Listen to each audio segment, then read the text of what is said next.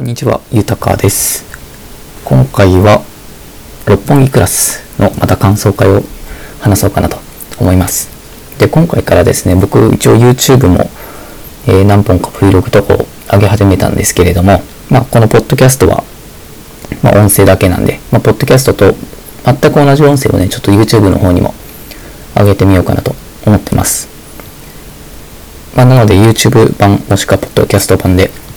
え今後も聞いていただければなと思いますのでよろしくお願いします。で、えー、六本木クラス、え今日ね、7月24日日曜日なんですけど、3話まで見ました。1話見て、うん、まあまあまあ、1話の感想会もやったんですけど、ちょっとね、2話は時間なくてやれてなくて、で、えー3話見ましたが、正直もう、もうやめようかなとも思って本木クラス見る時間があるなら、イテウォンクラスみたいなっていうのが、えー正直なところですね、今のところ。ただね、ようやく3話から、あの、2代目宮部が、まあ、動き始めてるってところ、まあ、本当に 4, 4話からか。4話から本格的に動くっちゃ動くんですけど、うーん、まあ、キャストはね、なんか、まあ正直、なんか、うん、しっくりこないなってところですね。で、あとね、やっぱり、あの、ちょっと完全にイテウォンを本当に、まあ、完コピ目指してるんだろうな感は、まああってですね、うん、まだちょっと日本のオリジナル感が、もうちょっと出してもいいのかなと思うんですよね。例えばだって、今回だってあの、まあ2話とかで、2話だと、最初に思ったのがその、たかが一企業の、日本ですよ、舞台、舞台が日本で、なんかそのたかが一企業の一でかい企業のなんか息子のその何事件を、まあ、もみ消すなんてことないと思いますしで今回もねあの3話3話であの、まあ、お酒をね店に提供しちゃったっていうくだりまあ本家イテウォンにもあってって感じなんですけどあそこもねちょっとねその大企業の息子が来てその息子の一言でその警察が営業停止にすんのやめるやめようかみたいなこと言うのってありえないですよね日本だと。韓国だったらやっぱりその財閥の力って大きいんであるかなと思うんですけどちょっとね日本であれはないだろうなっていうのはちょっと正直なところかな。まあ4話目からに 期待かな。毎回次に期待次に期待ってあの思ってるんですけど。まあ4話4話からがね。まあ本当のスタートっちゃスタートだから、うん。まあいいかな、とりあえず行ってみようか、4話も見ようかなとは思ってます。ただね、どうしてもなんか、あのーなんだろう、そのイテウォンを、まあ丸パクリしすぎ感があって、どうしてもね、あらが見えちゃうんですよね。うん。だったらもうちょっと本当にオリジナル版を日本版としてね、やってくれればいいなとは思いましたね。まあネットの評価も、あまあネットの評価っていうよりも視聴率もそんなね、良くないみたいで。あの、第1話のね、TVer での配信は、なんか過去最高の、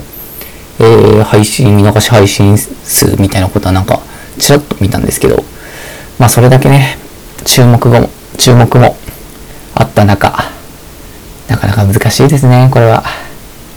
まあね、こればかりは、その、まあね、主、主演の人たちが、まあ悪くは、そのなんだろう、内容面白さとか、その韓国をちょっと完コピしすぎっていうところだと、やっぱりその主演の人が悪いってわけじゃなくて、まあ脚本家が良くないんだなとか思うんですよ。だって、全然、ね、あの、本家、なんかリスペクトするのであればもうちょっとちゃんとやってほしいし、なんか、うん、とても、うん、なんか良くないなとは思ってるんですよね。で、まあ、キャストもね、本当に、うん、ぶっちゃけ微妙なんですよね。竹内涼真じゃなくてもいいなとか思うし、荒木優子じゃなくてもいいなっていう、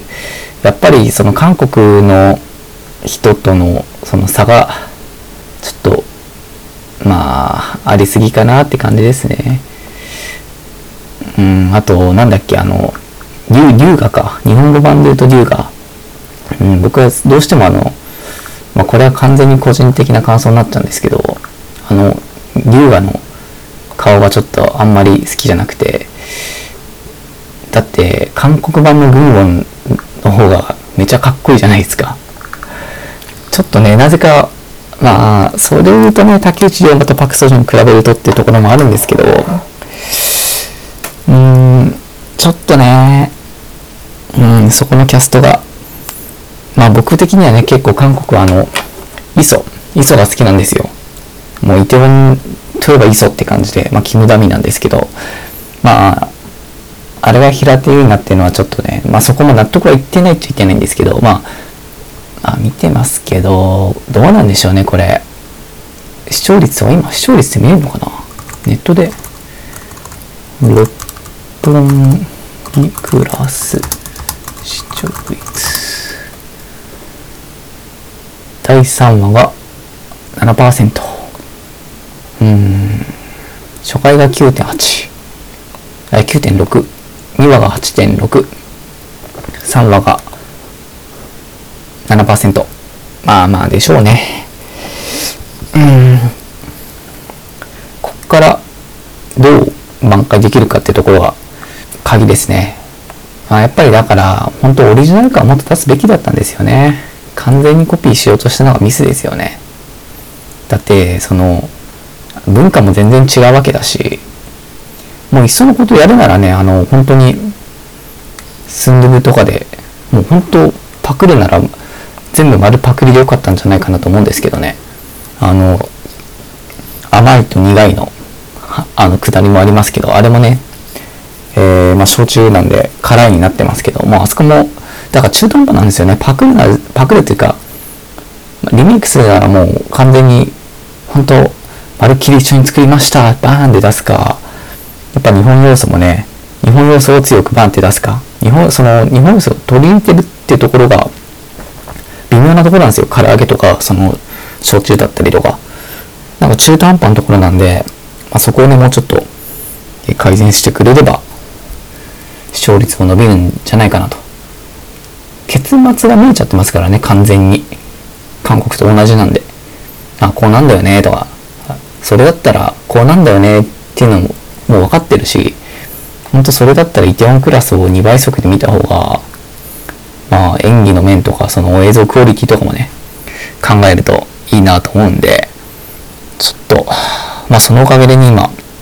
ネットフリックスのトップ10、えイテウォン入ってますからね。久々にイテウォンがランクインしました。まあちょくちょく入るんですけどね、愛の不時着を超え、超えたのなんて結構久々なんじゃないかなと思いますね。3位が今日24日ね、まあ23時なんですけど、3位イテウォン、4位が六本木ってことで、どうなんでしょうね。まあ、ここで、どうだろうね。結構この辺でも切る人は切るんじゃないかなと思ってるんですよね。ちなみにうちの母親ももう2話で切りましたね。これ見るならイテを見ようって言って完全にそっちに行きました。僕も若干その、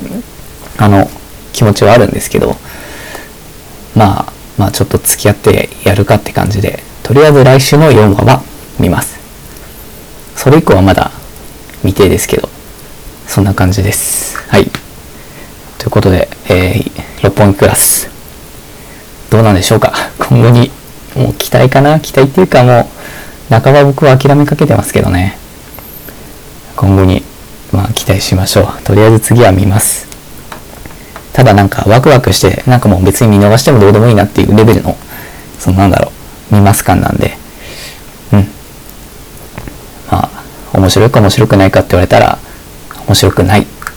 です。3話の時点ではね、もしかしたら、本家超えたわっていう時が来るかもしれないですね。むしろ来てほしいなと思いますけど。といったところで、えー、今日は六本木クラス第3話を見ての感想でございました。よかったら皆さんの、え感想等も、あの、ツイッターを、え解説しましたので、えー、そこで、まあリ、リプライ、何、返信的な感じで、えー、感想いただければと思います。それでは、ありがとうございました。